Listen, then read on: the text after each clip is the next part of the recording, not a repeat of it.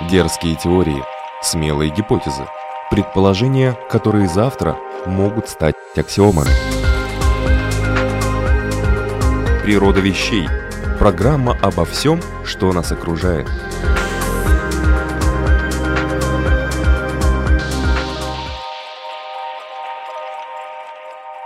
Приветствую вас, любители узнавать новое об уже известном. Это «Природа вещей», программа, подготовленная Латвийским радио 4, ведущая Людмила Вавинска. Этнографические экспедиции – ну, кажется, чего мы о них не знаем. Ученые отправляются обычно летом в какую-то дальнюю деревню и выспрашивают жителей о старине глубокой. Кто-то что-то рассказывает, и из этой информации составляют свои отчеты и даже выставки делают. Любой человек, наверное, способен, обладая определенной степенью терпения и въедливости, нарыть, так сказать, в такой экспедиции массу интересных вещей. Но не зря этим занимаются специалисты. У них есть, наверное, свои особые методы и правила. Да и ездят они не по тыку указательным пальцем в карту. Сегодня в программе «Природа вещей» гостит преподаватель Латвийского университета, доктор филологии Светлана Погодина, которая как раз недавно возвратилась с такой поездки в Екапилс и его окрестности. И она готова рассказать с научной точки зрения, что такое этнографическая экспедиция, как ученые собирают данные, как их обрабатывают и какие выводы из этого материала делают. Светлана, добрый день. А, добрый день, Людмила. Спасибо большое, что вы пригласили меня. Удивительный человек, Светлана, вообще так. Она может из совершенно, казалось бы, формальной и узконаправленной темы сделать целый нарративный рассказ. Ну, нарративный рассказ – это масло масляное, но мне простительно, я не филолог.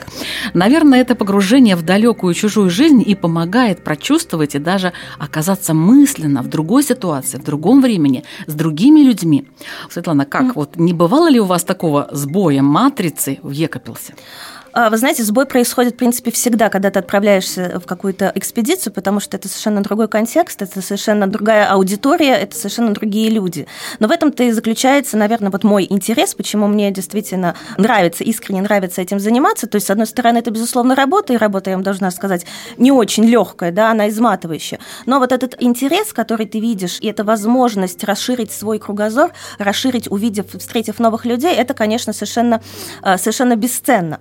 Но понятно, что прежде чем отправиться вот в такую фольклорную этнографическую да, экспедицию, конечно, нужна определенная подготовка. Вы верно сказали, что мы не случайно, не спонтанно отправляемся в какое-то место, да, ткнув пальцем э, на карту. Для этого проходит определенная работа. Как правило, любая этнографическая экспедиция имеет свою тематику, да, свою цель. То есть зачем мы, собственно, туда едем? Да, мы задаем не какие-то случайные вопросы, которые нам в голову придут. Мы задаем с конкретной целью для того, чтобы узнать то, что мы хотим узнать.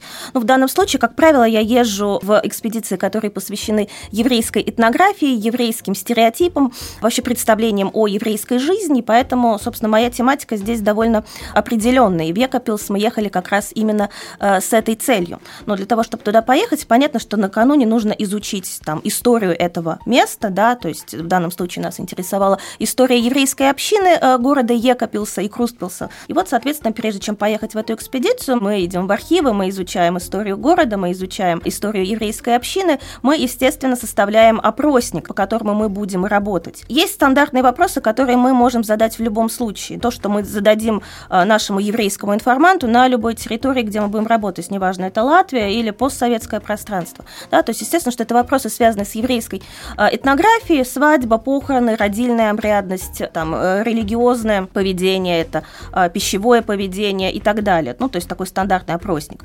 К этому можем можем добавить и вопросы, которые будут связаны уже с локальной территорией, да, с локальной историей, что отличает это место, да, то есть, соответственно, в данном случае нас могут интересовать э, контакты еврейской общины с другими местными общинами. Екапилс интересен тем, ну, вот, что, наверное, я заметила, опять-таки, сопоставляя с другими регионами, где я работала, работала я и в Латвии, вот в Латгалии, работала я и на территории России, Смоленская, Брянская область, Приднестровье, непризнанная республика, Дагестан, Дербент, ну, то есть довольно разные понятны все это истории, но понятно, что есть что-то общее. А, так вот, Екапилс, чем, наверное, он был нам, а, мне, по крайней мере, интересен, что это довольно многоконфессиональный город, да, то есть там у нас присутствуют и староверы, там и католики, там и баптисты, там и православные, ну, э, синагога там не сохранилась, ее не было, были только молельные дома.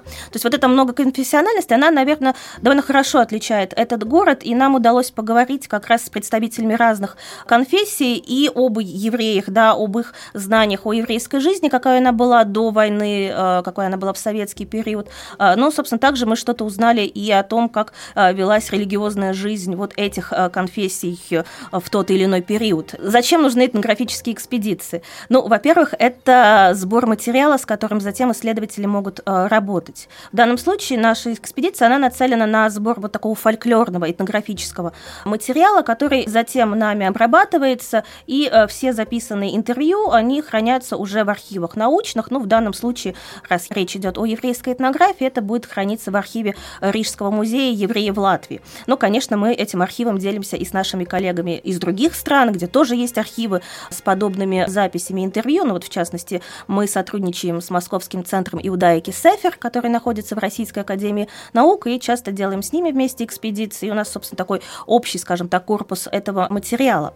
Безусловно, что эти нарративы, эти тексты, да, которые мы э, записываем, во-первых, они дают какое-то представление о еврейской жизни в довоенный, послевоенный период. Это, конечно, не совсем исторический материал, мы не можем его так использовать, но это дает какие-то знания, представления о том, какая была жизнь раньше, и, э, что важно, здесь фиксируется как раз вот это субъективное представление человека об этой жизни, то есть то, что не фиксирует официальный документ, официальный источник, но то, что фиксирует человеческая память. А, естественно, что к этому нужно относиться э, соответствующе, да, то есть вот эти воспоминания, как человек и что у человека сохранилось о его детстве, о его юности, это всегда интересно. Ну и понятное дело, что раз мы говорим в том числе и о фольклорных текстах, то есть это то, что передается в первую очередь устным путем, да, и интересно, что человек запоминает из своего детства. Ну вот, в частности, один информат нам рассказал такой сюжет, это история из Ветхого Завета, ну, соответственно, вот как бы его такая интерпретация э, сюжета э, библейского о Моисее, рассказ. Э, в общем, когда Моисея положили в, в эту коробку отправили для того, чтобы спасти, потому что царь приказал убивать всех еврейских мальчиков, и, соответственно, как мы знаем, Моисея нашли дочери царя, они увидели, что вот в этой люльке, да, в этой коробке лежит ребенок, но увидели, что ребенок еврей, причем красивый, как это было сказано. И, и что же делать? То есть вроде бы надо убить, потому что еврейский мальчик, а с другой стороны, мы хотим его себе оставить, жалко. Тогда решили, дальше я уже цитирую практически своего информанта, а, дальше решили провести эксперимент. Если ребенок умный, тогда надо его обязательно убить, потому что вот нет. А если ребенок не умный, ну тогда фиг с ним, пускай, пускай живет. Интересная логика. Да, логика замечательная. Ну и, соответственно, как выглядел эксперимент, посадили ребенка на колени за стол, на столе поставили две тарелки. А, в одной тарелке лежали красные угли, ну, в смысле раскаленные угли, а во второй тарелке лежало золото. Ну и, соответственно, если ребенок потянется к углям, ну, значит, он дурачок, и поэтому оставим мы его в живых. А если потянется к золоту, ну, понятно, что умный, тогда ему не жить. А, естественно, Моисей хотел потянуться к золоту, он же умный. Но ангел небесный, а, то есть такой бог из машины, наблюдал за этим и, э, конечно, не мог э, допустить э, смерти Моисея, пророка, и он отвел его руку от золота, чтобы ребенок дотронулся до этих углей. В результате ребенок обжег себе язык, и поэтому евреи картавят. Таким, значит... Вот это объяснение Таким такое. объяснением, да, закончил информант, соответственно, свой рассказ.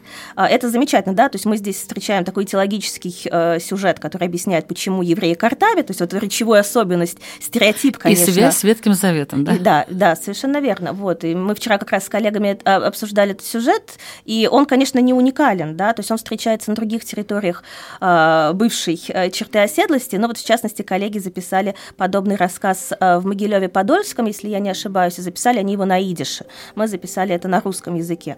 То есть мы видим такую корреляцию, вот эту бродячесть этих сюжетов, и это как раз замечательно, это очень интересно нам, фольклористам, и нам, этнографам. Естественно, что это добавляет в корпус нашего материала. А, если говорить о фольклорной составляющей наших экспедиций. Да? Но, с другой стороны, как я сказала, что мы записываем описываем, естественно, не только, нас интересует не только эта этнографическая сторона, да, или фольклорная. А в целом мы сегодня можем сказать, что мы расширяем тематику наших экспедиций, и это еще и связь э, с устной историей, да, то есть нас интересует, собственно, и биография человека, который сидит перед нами, информант, нам интересна его личная история, нам интересно его впечатление, а, его воспоминания о жизни, и это тоже важно. В данном случае, конечно, не важно, не имеет значения, да, то есть это перед нами еврейский информант или какой-то другой, да, то есть в целом человек. И это замечательно, потому что тем самым мы опять-таки добавляем а, вот некоторую крупицу к а, общей истории, к пониманию того, как складывается история. Если я не ошибаюсь, а, само это слово с древнегреческого переводится как «хожу, слушаю, записываю». То есть, собственно, историк – это тот, кто записывает истории, тот, кто работает с живым а, устным материалом, не только с документами. Да? Тот же Фукидид или Геродот, они как раз а, записывали, как мы знаем, а, воспоминания там, а, современников, да, свидетелей каких-то важных а, событий. Природа вещей. От малых до самых больших, от известных до самых загадочных, от простых до самых сложных. В подкасте и на Латвийском радио 4.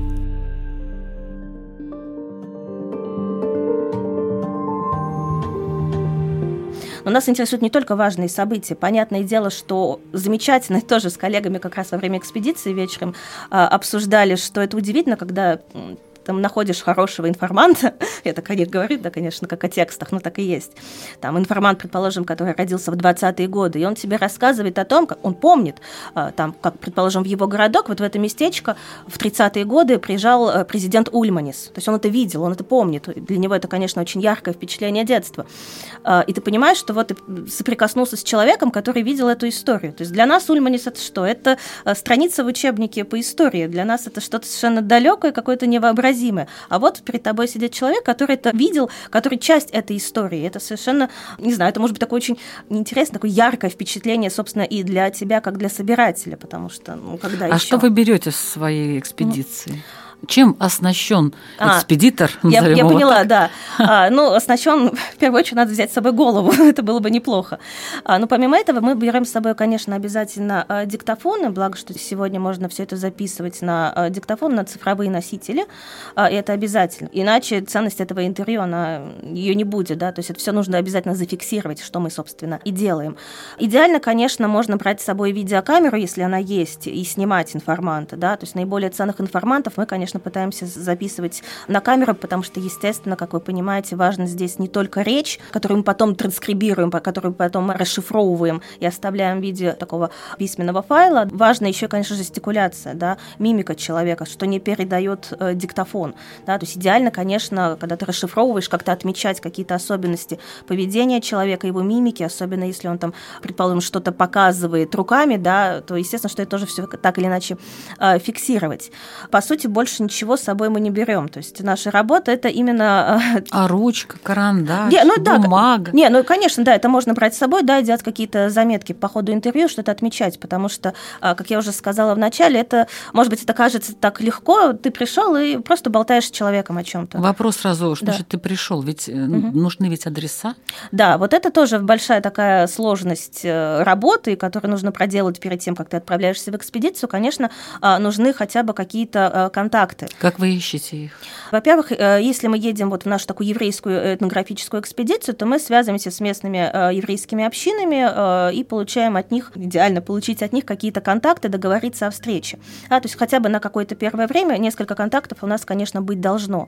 Можно обращаться в местные какие-то муниципальные структуры, обычно они всегда помогают нам, библиотеки, почты, магазины, то есть вот те места. Даже магазины? Да, даже магазин. Если это маленький какой-то городок, я не знаю, типа Виляны, Ворокляны, вот где мы работали, ну, где, собственно, вот понятно... Продавщица должна знать всех. Естественно, она знает лицо. всех, и она может э, выдать, опять-таки, контакты, сказать, с кем вот здесь можно поговорить.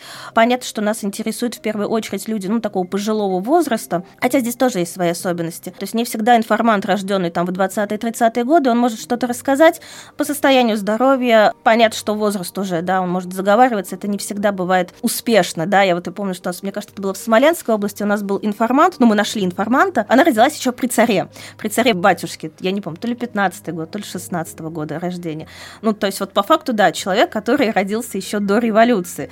Ну, понятно, что, что она могла рассказать, да, ей больше сотни лет было, то есть ты задаешь ей какой-то вопрос, ну, через 20 минут она что-то тебе отвечает, но понятно, что э, это не интервью. Поэтому возраст информанта, он не всегда еще показатель того, что мы запишем что-то действительно ценное. В этом смысле иногда даже больше нам везет с информантами молодыми, скажем так, можно поставить в кавычки, можно не в кавычки, 70-х годов рождения, ну, 60-е тоже. То есть да. им рассказывали бабушки, дедушки? Да, совершенно верно, потому что вот у меня как раз-то была такая замечательная информантка в той же Смоленской области 70-го года рождения. Я тоже поначалу думала, ну что, о чем я с ней буду говорить? Она там старше меня, там условно на 15 лет. Вот, и просто от отчаяния других информантов не было, но я стала задавать ей какие-то вопросы. И дальше я вижу, что ну, все же замечательно складывается, потому что она как раз помнила то, что ей рассказывала ее бабушка, родители работали, а, соответственно, бабушка, дедушка это были те, кто транслировал как раз свое знание. Как бы понятно, что ребенок это запоминает, и, естественно, что деменция еще не наступила, все это хорошо помнится. Так что с возрастом здесь у нас тоже это не всегда показатель. Но понятно, что, как я уже сказала, что это довольно э, сложно найти информанта, да, то есть тут нужно опять-таки провести такую э, внутреннюю полевую работу. В принципе, я бы, наверное, сравнила вот нашу эту деятельность э, собирательскую такую с работой детектива. Иногда я еще чувствую таким Шерлоком Холмсом, потому что, ну вот ты приходишь к этому информанту. Но в 98 случаях ты ничего о нем не знаешь. Ну, то есть тебя могли просто сказать, вот, поговорите с этим человеком, она тут родилась, там, не знаю, условно, в какие-то 30-е годы, она там должна что-то знать. Ну вот, собственно, и все. Как бы ты больше ничего о нем не знаешь. Вы приходите, здрасте, а, это я. А мы приходим и говорим, здравствуйте, а вот мы такие-то такие, вот мы собираем то-то, то-то, может Но быть... всегда откликаются. Вот это самое удивительное, да, что, в принципе, на, ну вот на, на моей памяти я езжу в эти экспедиции с 12 года, надо посчитать, страшно уж как долго, вот, э, каждое лето. И у меня, в принципе, отказов не было, и у моих коллег тоже, то есть это всегда, конечно, э, ну, впечатляет, что люди готовы по-разному, да, кто-то прям сразу готов говорить, кто-то просто не успевает сказать нет, э, и мы их очаровываем своим обаянием, и в результате у нас складывается замечательное интервью. Ну, понятно, что вот эти первые там 5-10 минут, это очень Заражаете своим энтузиазмом, вот да, так скажем. Да? Скажем, скажем даже, и так, даже да, больше. Да, то есть нужно убедить человека, чтобы и понятно, что потратить там, я не знаю, час-полтора времени на вот эти разговоры, ну это всегда очень ценно, что человек готов об этом говорить, тратить. А они вас время. домой приглашают? Э, да, как правило, мы приходим как раз э, домой, если есть информант согласен, если нет, то показывают есть... какие-то там вещи, например. Мы об этом просим, да, естественно, что если что-то сохранилось дома, то это замечательно, мы это фиксируем. У меня как раз была замечательная тоже история, опять-таки по-моему, опять-таки, это было в Смоленской области или в Брянской области, ну вот ну, в том районе. Мы приехали туда, и мой самый первый информант вот в этом городе, мы пошли с коллегой, э, еврейский информант, э, замечательно, мы записываем с ней текст, она довольно так хорошо все подробно рассказывает, э, каких-то, она была, по-моему, довоенная, или сразу послевоенная, но не суть. И, в общем, она все так как-то хорошо рассказывает, и я как раз вот задаю ей похожий вопрос, а вот, может быть, у вас э, сохранились какие-то какие предметы от ваших родителей? Она говорит, да, вот что-то валяется, окей, окей, как бы я думаю, ну потом вернусь опять к этому вопросу. И э, дальше мы начинаем говорить про эвакуацию, как же они спаслись. Э, она рассказывает и говорит, что вот мы ничего не успели с собой взять, никаких предметов. Папа успел взять с собой только тфилин. Э, это такое религиозное филактерии, такие религиозные э, предметы, которые евреи надевают во время молитвы. Если вы видели такие черные э, коробочки. руку? Да, обвязывают руку и на лоб вот ага. эту коробочку. Вот, тфилин. Я говорю, замечательно как. А дальше она такая, ну и он у меня где-то валяется дома я так, боже, у вас где-то валяется дома тфилин, который ваш отец взял с собой в эвакуацию, провез из эвакуации, привез, значит, ну, обратно домой, как бы он у вас где-то валяется? Она говорит, да. Я говорю, может быть, ну вы можете посмотреть? Она говорит, да, окей, хорошо, сейчас пойду посмотрю. Значит, она уходит куда-то в другую комнату, приносит этот тфилин, причем он еще в этом мешочке, то есть mm. все вот как надо. Очевидно, он был, мы так поняли, э, где-то в 20-е годы, наверное, он его приобрел. Э, то есть она его приносит, и я, конечно, господи, какая удача, смотрите, вообще первое интервью, и уже такой лов. Я говорю, можно, можно сфотографировать этот предмет. Вот. Она говорит, можно? Да, в принципе, вы можете его забрать. Я вообще думала его выкинуть. И я так, Ну, если вы Такое не против. отношение, да, ну, как бы бывает? понятно, что для нее это уже не важно, как Нет, бы. ну как, это же память об отце, как минимум. Ну, видимо, уже как бы для нее отец не связывается с этим религиозным предметом, для ее внуков, для ее детей это тоже не важно. То есть она такая, как бы, вот я даже не знала, куда. Ну, типа, ну не выкинуть, да, Вы но. забрали? Да, разумеется, я забрала, разумеется. Теперь он находится, правда, в Москве, в Московском музее истории евреев, но это была совершенно такая а, потрясающая вещь. То есть мы видим, что по-разному, да, люди к этому относятся. А Иногда- много вообще вот так вот вещей? ну, нет, находится? ну, смотрите, ну, ну, мо- ну, как бы мой опыт говорит, что не очень много, но, естественно, что время идет. То есть, когда проходили эти экспедиции, коллеги из Москвы начали проводить еще в, ну, в начале 90-х годов прошлого века, а, когда, соответственно, там открылись э, границы, стало как-то легче этим заниматься, тогда, конечно, предметов было намного больше. И, собственно, коллекция вот того же замечательного Московского музея истории евреев, она состоит из этих э, находок, да, то, что было собрано. Сейчас, конечно, это все реже, потому что уходит и поколение, да, эти предметы, естественно, э, теряются. То есть то, что не успели тогда в 90-е э, найти, сохранить, э, записать, то, естественно, утрачивается. Но что-то есть. И, естественно, что у нас довольно хорошая коллекция уже в нашем Рижском музее евреев Латвии. Мы получаем, понятное дело, туда предметы не только в ходе экспедиции, но сами люди тоже присылают. То есть, когда находят что-то такое еврейское, да, или сами потенциальные информанты приносят. Из этого как раз, собственно, и складывается коллекция музея, предметная коллекция музея. Так что здесь в этих экспедициях, конечно, мы пытаемся вот и какие-то предметы тоже найти. Природа вещей от малых до самых больших, от известных до самых загадочных, от простых до самых сложных. В подкасте и на Латвийском радио 4.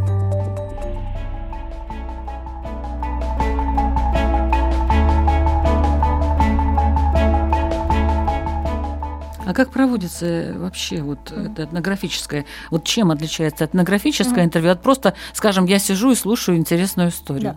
Ну, как я уже сказала, у нас существует опросник, по которому мы работаем, да, то есть, естественно, что нас интересуют конкретные вопросы, какие-то конкретные э, сюжеты, да, то есть, вот, э, предположим, э, как проводилась похоронная обрядность там в вашем городе, в детстве, как вы помните, да, то есть вы помните, как хранили вашу бабушку или вашего дедушку. И, соответственно, информант там рассказывает, да, что я помню, предположим, это было еще по еврейскому обычаю, да, то есть по еврейскому обычаю хоронят без гроба, заворачивают в саван, читают молитву, там, не знаю, кладут черепки на глаза и так далее. Как бы конкретно это мы можем узнать, спросить, информант ответит или нет.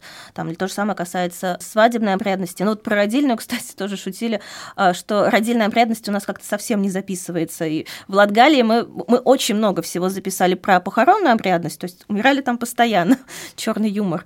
Про свадьбу тоже довольно мало, а про родильную вообще нет. И мы шутили, что вот, значит, в Латгалии все только умирали, или никто никогда не рождался. При этом, если мы сравним тексты, записанные на территории Украины, а, вот в этом регионе, там в Приднестровье, там как раз про родильную обрядность очень много связанных с этим э, нарративов, да, и про обережную магию и так далее. То есть там прям все очень богато. У нас почему-то нет. Ну, почему? Сложно сказать. Либо информанты как-то ничего не помнят. Понятно, что родильная обрядность довольно закрытая все-таки история.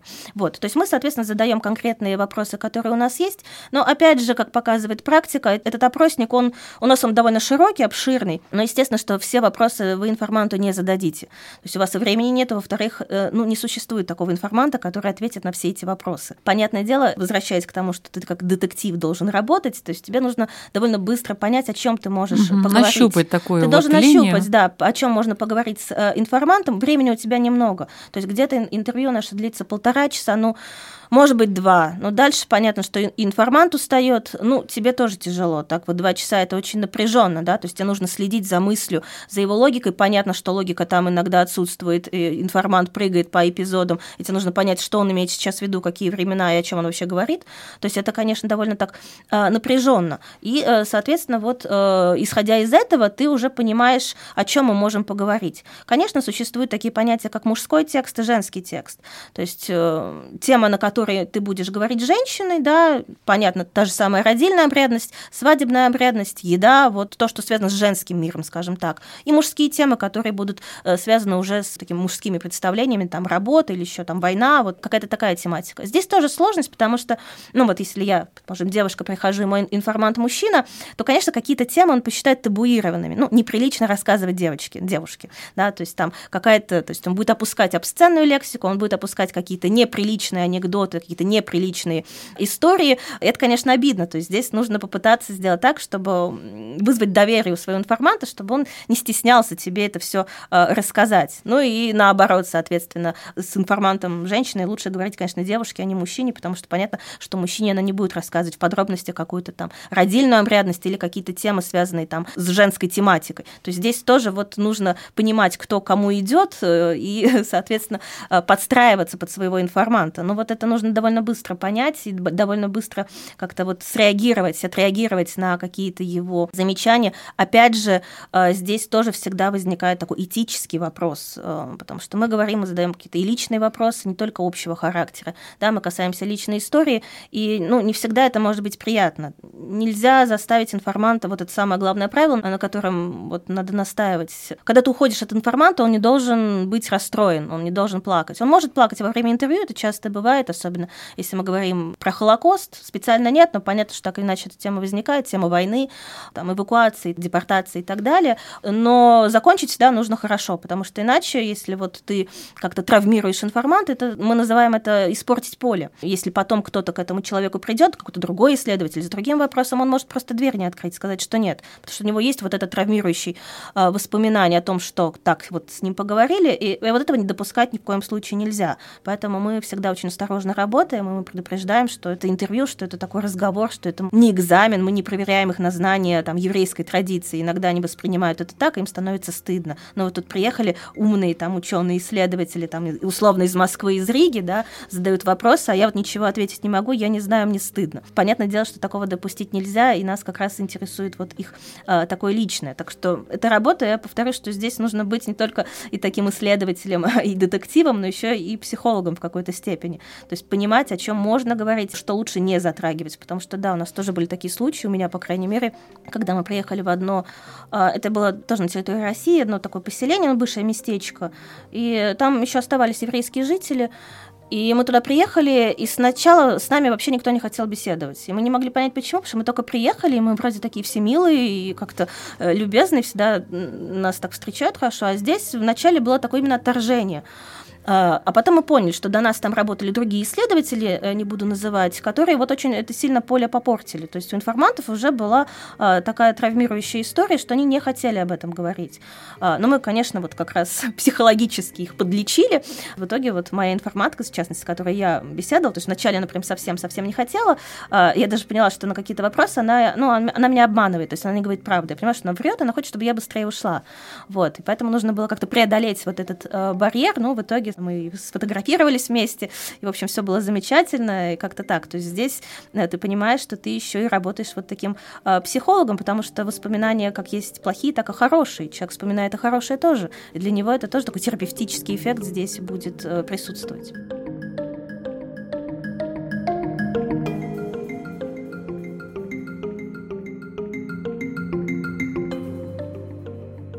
Ну вот так вот э, мы буквально несемся по нашей программе. Программа «Природа вещей». А сегодня об этнографических экспедициях на примере экспедиции в Екапелс э, для изучения э, истории еврейства Екапелского. Я, вот ведущая Людмила Вавинская, разговариваю со Светланой Погодиной, доктором филологии, преподавателем, доцентом Латвийского университета отделение славистики. Да, еще добавлю, что я э, являюсь сотрудником Центра иудаики Латвийского университета. Есть у нас и такой. Да, и вот э, потому и вот эта экспедиция и была. Ну, очень интересные данные. Кстати, некоторые вещи я действительно впервые услышала, вот э, правда. То есть хотелось уже пойти куда-то, да, и поиспытывать судьбу в качестве этнографа, но сейчас я так задумалась, что, может быть, знаний у меня не совсем хватит для этого. А вот что такое устная история? Да, устная история. Понятно, что сегодня очень много объяснений, что это такое, что мы под этим понимаем. Ну, э, скажем так, э, это фиксация, собственно, таких личных частных биографий. Устные истории, записи устных историй, они начинаются еще ну, в конце 19 века, но актуальными это все становится уже в веке 20. Э, собственно, это будет связано с таким поворотом в науке, в истории, в изучении исторических документов. То есть если до начала 20 века, по сути, до середины 20 века, чем занимались историки, я, конечно, сейчас очень обобщаю, но в целом их интересовали э, истории известных людей, да, королей, не знаю, полководцев, каких-то епископов, то есть тех, кто, как бы, собственно, творит эту историю. Поэтому их документы изучались, там изучались истории великих битв и так далее. Э, в середине 20 века появляется интерес к частному человеку, маленькому человеку, то есть тот, кто э, вот в этой истории занимает, ну, как бы он не упоминается, да, он является просто какой-то единицей. И вроде бы какова его роль. Но его роль не менее важна, потому что через эти частные истории мы, собственно, и можем, опять-таки, ощутить эпоху, мы можем ощутить контекст этой эпохи, ее атмосферу, то есть то, что официальные документы передавать не будут. И э, вот французская школа, э, историческая школа аналов, она как раз и предложила тогда посмотреть на истории частных людей, записывать истории частных людей. Замечательная работа вышла, сейчас уже классика, в 70-е годы вышла работа историка, э, итальянского историка Карла Гинзбурга под названием «Сыр и черви. История жизни одного мельника». И там он прослеживает вот, собственно, биографию, насколько он может восстановить биографию, реконструировать а, мельника, который жил в XVI веке, по-моему, в Лотаринге, я могу ошибаться сейчас, ну вот, вот в этом регионе. То есть что он делает? Вроде бы, как мы можем восстановить вот эту жизнь этого мельника, про которого мы, по сути, ничего не знаем, и в историю какую роль он сыграл? Ну, никакую, он же не там Людовик Святой, какая разница? Но э, что предлагает Карл Гинзбург? Сейчас это очевидно, а тогда это было совсем не очевидно. Он обращается в судебные архивы, где сохранились описания допросов, которые велись в средние века, как мы знаем, когда была охота на ведьм, на еретиков, то э, прежде чем человека сжечь там, или утопить, или еще что-то с ним сделать, вот такое неприятное, велся допрос. И это все довольно подробно документировалось, допросы сохранились. Но вот Карл Гинзбург обратил внимание, что сохранилось допросы вот этого мельника, причем его осуждали несколько раз, то есть можно проследить, скажем так, его взгляды, когда его только первый раз приводят на допрос, и а, уже допросы последние. И, соответственно, мы видим, что через вот эту речь Мельника, которая фиксируется здесь, как иначе мы ее еще услышим, а, мы э, видим, собственно, его представление о мире, мы видим его представление о религии, о Боге. То есть он вот задается как раз такими э, еретическими мыслями, потому что его не устраивает то, что говорит Библия, он не понимает. Да, он не понимает, как может быть вот такое непорочное зачатие, жизни же такого нету. Да, он не понимает, как был сотворен мир, его это не удовлетворяет. Ну, иными словами, человек задумался. Человек задумался, и это э, его погубило. Мы точно не знаем, как закончилась его жизнь, но э, предположительно его, конечно, все-таки в итоге сожгли там или утопили. Это то, что делает Гинзбург э, в 70-е годы. И после этого у нас и появляется интерес к тому, что мы можем записывать вот эти частные личные истории людей, которые вроде бы никак не влияют на ход большой истории, но они являются ее частью, как мы все. Да? То есть, собственно, история — это то, что мы слышим, то, что мы видим, то, что мы записываем, и никак иначе. Вот с этого и начинается такая практика, тем более сегодня мы можем ее облегчить как раз вот такими технологическими возможностями, да, то есть а, сегодня oral history, устная история, она входит вот в этот корпус digital humanities, то есть вот этих дигитальных гуманитарных исследований, когда собирается большой корпус интервью с самыми разными людьми. Понятно, что, ну вот коллеги в Москве, есть тоже такой центр а, устной истории, что э, записывают там известных людей, ученых, Например, есть интервью, записанное с Михаилом Михайловичем Бахтиным, великим филологом XX э, века. Э, но помимо Бахтина, понятно, что нам будет интересен и вот этот условный мельник XVI века, да, или условный дворник XXI века, потому что его взгляд на жизнь, его взгляд на какие-то события исторические, они не менее, не менее важны. Плюс он является как раз, э, опять же таки, транслятором каких-то вот таких низовых, может быть, идей. Он является транслятором слухов, что не менее важно, потому что слух, толки — это тоже, с одной стороны, фольклор, фольклорный жанр, но с другой стороны они тоже создают историю, помимо каких-то официальных документов, да, особенно слухи становятся, слухи как такой жанр, да, становятся важны в каких-то кризисных ситуациях. Ну вот э, сегодня, например, понятно, что очень много слухов записывается в связи э, с, простите, пандемией, в которой мы тут все оказались, и много исследований мы как раз можем тоже записывать, да, связанных с тем, когда люди рассказывают, что вот такое ковид, откуда он появился, кто тут во всем этом виноват, можно сразу догадаться, не буду спойлерить, как с ним бороться, бороться и так далее, и так далее. То есть вот мы видим, собственно, на наших глазах рождаются вот эти слухи, которые мы с вами, вот мы все можем легко фиксировать. Причем не только устно, да, но они же передаются и в первую очередь по интернету, то есть уже в такой записи. Устная история, она как раз и фиксирует вот это личное, частное, очень маленькое, вот эту микро, микроисторию, да, в отличие от макро, которая касается чего-то глобального.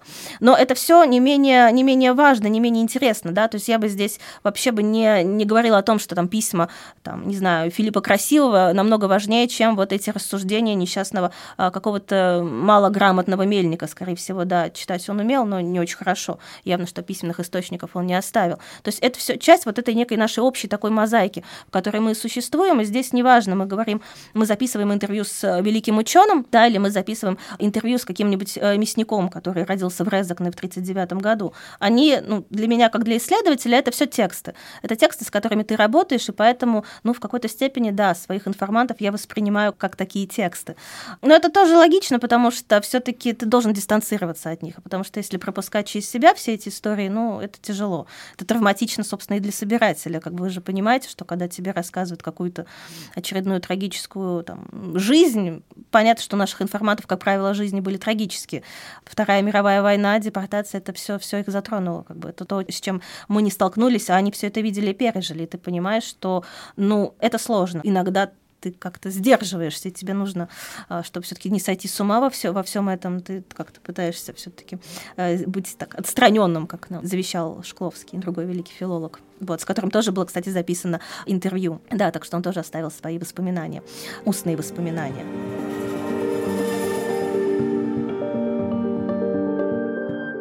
Что вы посоветуете начинающему, знаете, вот, юный натуралист, вот, начинающий, юный, ну юный не юный, но начинающий этнограф. Вот с чего начать? Вот первые шаги.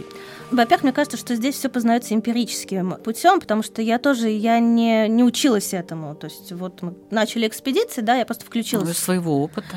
Мне кажется, что здесь все хорошо начать с знакомством с архивом вот этих интервью, когда ты видишь, как собиратель работает, да, то есть можно посмотреть или послушать вот эти описи, увидеть, как это происходит. Мне кажется, это очень, это помогает. Но дальше ты опять-таки в реальности просто сталкиваешься с этой ситуацией, ты должен понять на месте, как себя нужно нужно вести. То есть вначале, когда вот я брала некоторых своих студентов в экспедиции, ну, понятно, что что-то я им рассказывала накануне, да, вот, собственно, то, что мы проговорили сегодня в ходе нашей такой э, небольшой беседы, да, какие-то общие правила, какие-то этические правила. А дальше ты уже на месте, собственно, сам понимаешь, как следует себя вести. Всегда все это непредсказуемо, да, ты же никогда не знаешь, кто будет сидеть перед тобой, как сложится твоя с ним беседа. То есть здесь заранее как-то что-то запланировать, ну, довольно сложно. Как я уже сказала, что есть какие-то вещи, которые ты там не должен нарушать. Ты не должен никогда спорить спорить с информантом. Вот это важно.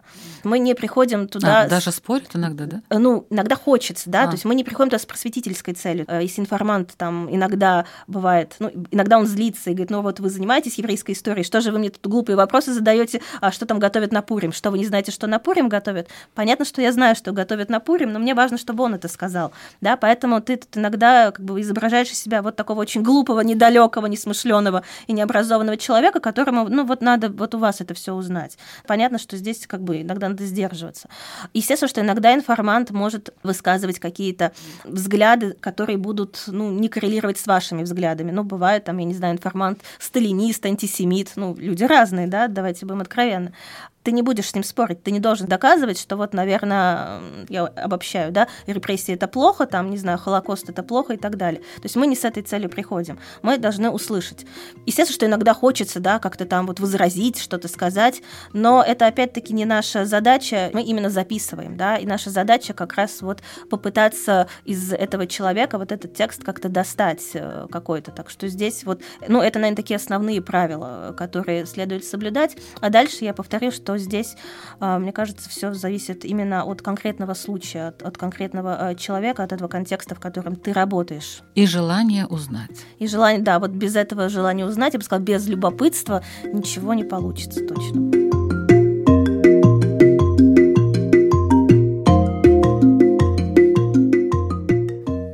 Это была программа «Природа вещей». Над ней работали Людмила Вавинска, Ингрида Бедела и Кристина Золотаренко. Сегодня мы говорили об этнографических экспедициях с доктором филологии, преподавателем отделения славистики Латвийского университета Светланой Погодиной. Светлана, ну, как всегда, великолепно. Большое спасибо. Большое спасибо вам. Другие выпуски можно послушать в подкастах на Spotify, CastBox, Google и Apple Podcast и Яндекс Музыка. Советую вам Светланину же тему о первой автобиографии в России, которую, кстати, написал старовер протопоп Авакум. Ищите этот выпуск на страничке Латвийского радио 4 lr4.lv и в подкастах. Еще одна интересная тема. Откуда у Адама появилась Ева? научный подход. Об этом рассказывает историк Роман Орехов, а философ Алексей Романов разложил по полочкам образ Солнца в мифологии и философии. Ну, что еще можно было ожидать от фаната Платона?